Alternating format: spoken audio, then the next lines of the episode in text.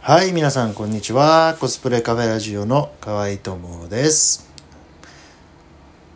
今日は自分の趣味について、えー、少し話してみようかなと思います。えー、私はもう46歳でね、人生あと折り返し、折り返したぐらい、まあ今120、ね、人生120年とか言ってるけど、120年は医学が進歩しても、うん、平均寿命120っていうのはあんまり時間値として湧かない。まああの女性の方が今平均寿命は男性に比べて、えー、4歳か5歳長いっていうようなちょっとうる覚えなんですけど、えー、まあおそらく80歳、えー、から90歳の間が、えー、今の自分が、えー、これから年を増していく。えー、時にね、えー、まあ多分一般的に平均寿命と言われてる、えー、年齢は、えー、なってるんじゃないかなと。うん、これあくまでも推測です。そう考えると自分の、えー、残る余生というのかな、えー、余生はあと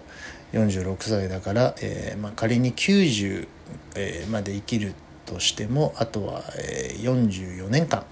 うん。えー、44年っていうなると、まあ、その中でじゃあ自分はどんな44年間を過ごすのかな、うん、時々一人でぼーっと考える時があります。まあね結構空想妄想が好きなんで、うん、そんな時に、えーまあ、自分の中でこうやっているだろうなっていうのとやっていたいなっていうのはもうあのイメージはあって、えー、まあ、これは本当にあの人の数だけ人生があって、えー、それに対する、えー、考え方も、え本当に、え人それぞれということなんですけど自分の場合は、え亡くなるまああの亡くなる亡くなるっていうかまああれなんだけど、え仕事は生涯続けていたいこれは、え昔から自分の中で思っているイメージで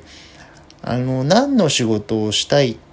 とかではないんですよね。もうあの生活の一部に仕事仕事っていうのはまああのお金を稼ぐっていうだけじゃなく、えー、やはり世の中の価値を生み出す、え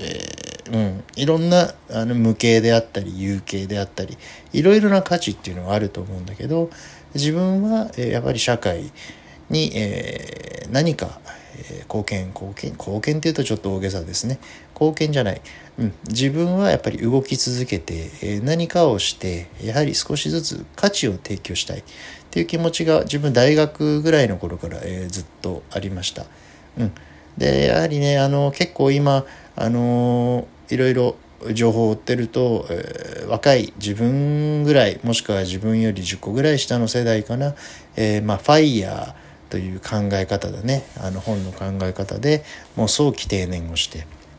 仕事をしない人生を全うしたいという意見も、えー、結構増えているようです。アメリカ人なんかはね結構あの、まあ、投資でバーンと儲けてもう40ぐらい45ぐらいでリタイアなんて言い方してねあの仕事をしないでもう本当に自分の好きなことだけをやっていく、まあ、その中に社会貢献だとかあの地域貢献なんかもねもちろんアメリカ人やってる方たくさんいるとは思うんですけど自分はどちらかというと考え方としては、えー、やはり仕事は生涯していたい。うん、ただやっぱり仕事だけの人生ってね今今の今も今の自分のライフスタイルもそうですけどえじゃあ月曜日からずっと仕事だけしてそれそれ、うん、楽しいか？って自分で自問自答した時に、えー、自分はあのやはりバランス仕事家族、えー、自分自分イコール、まあ、プライベート自分に自分のために、えー、だけに使える時間、まあ、趣味だよね、うん、このあの組み合わせはやはり不可欠かなと。ただあのライフステージによってやっぱりその比率は変えていかなきゃいけない。今までも比率は変えてきた、えー、子供がやっぱり手がかかる時っていうのは自分の趣味時間よりも、えー、子供と一緒に、えー、子供を支える時間ももちろんあの優先順位が高かったし、えー、これから子供が成長していけば、えー、どんどんその比率も変わる。仕事だって同様に、うん、やっぱり3020代30代っていうのは、えー、仕事バリバリ、まあ、バリバリ私やってなかったけど、えー、やはり仕事に対して将来ね、えー、自分への投資だと思ってガツガツガツガツやってきたところが40代になるとやはりあの、まあ、組織の中で働いていくと、うん、やっぱりああ大体あと続けてもこんなもんかななんてね、えー、見えてきたりあのやはり自分はこれをやりたいっていうのがもっと明確になってきたり。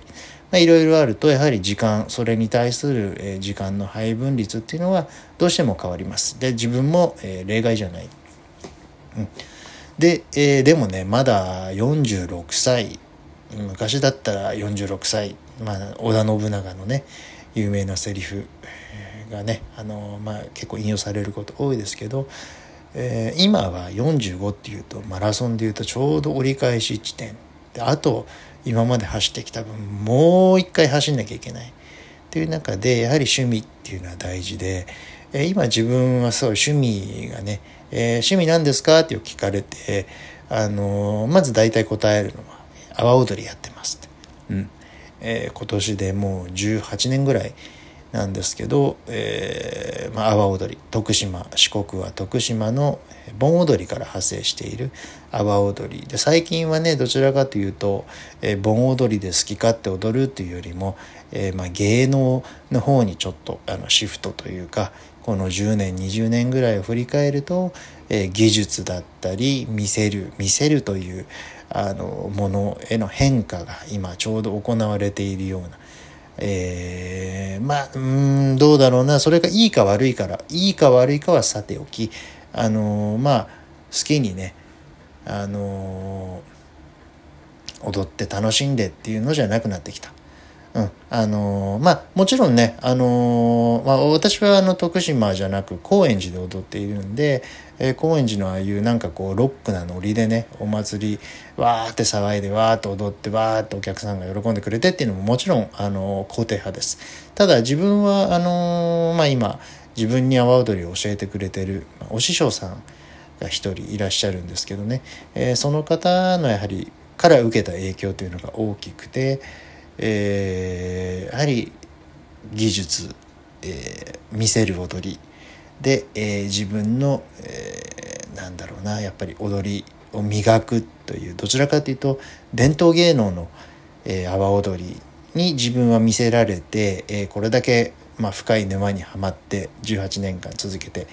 えー、来たという、あの、経験があるんでね、え、これからもおそらくその、えー、道っていうのは多分外さないんじゃないかななんて